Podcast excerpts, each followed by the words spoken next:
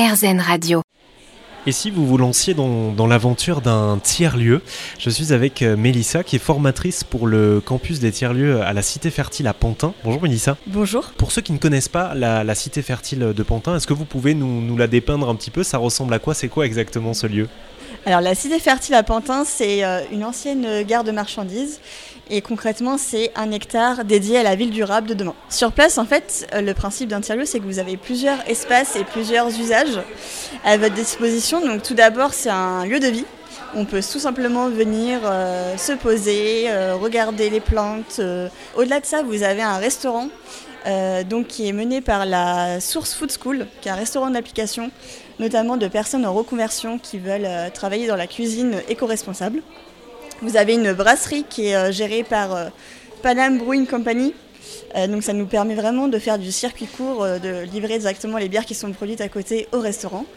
Vous avez également la COP de Pantin, qui est une épicerie qui est présente les week-ends sur site dans notre partie écurie beaucoup, beaucoup de choses euh, en cours et beaucoup de projets qui sont également euh, menés euh, avec les assos, avec les habitants du quartier, plutôt en semaine.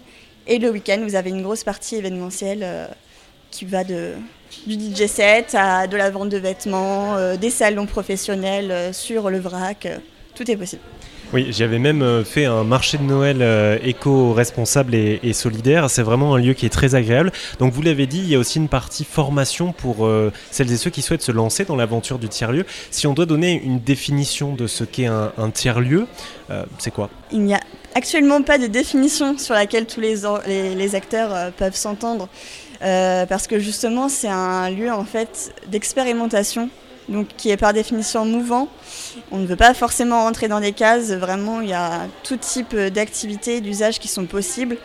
Mais je dirais que le fondement, c'est que ce soit un lieu de vie accessible à tous, qui casse un petit peu la barrière symbolique qu'on peut avoir dans certains lieux un petit peu plus institutionnels et qui sont en général portés vers les enjeux de société. Donc les trois piliers, je dirais que c'est l'écologie, la culture, le social plus ou moins axé sur les trois en fonction euh, du lieu et des besoins du territoire, parce qu'un tiers-lieu, c'est vraiment ça normalement, c'est d'être euh, ancré sur son territoire, et c'est vraiment voilà, de le vivre ensemble, et euh, l'échange, le débat, le, partage, et laisser un peu la part à chacun de pouvoir apporter au projet.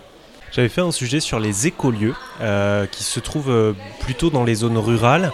Euh, est-ce qu'on est sur à peu près la même chose ou est-ce que dans le cas des tiers-lieux, c'est peut-être plus urbain? Les tiers-lieux, c'est pas forcément urbain, mais je dirais que c'est plus large. justement dans la définition qu'on vient un, peu de, donner ensemble. les écolieux, ça peut être séparé ou ça peut faire partie de la famille aussi des tiers-lieux. Mais il y a en général plus cette idée aussi d'habitation, de un peu presque de village sur place qu'on n'a pas forcément, en tout cas dans les lieux que nous on propose chez Signoko, qui sont, euh, nous on appelle tiers-lieux culturels.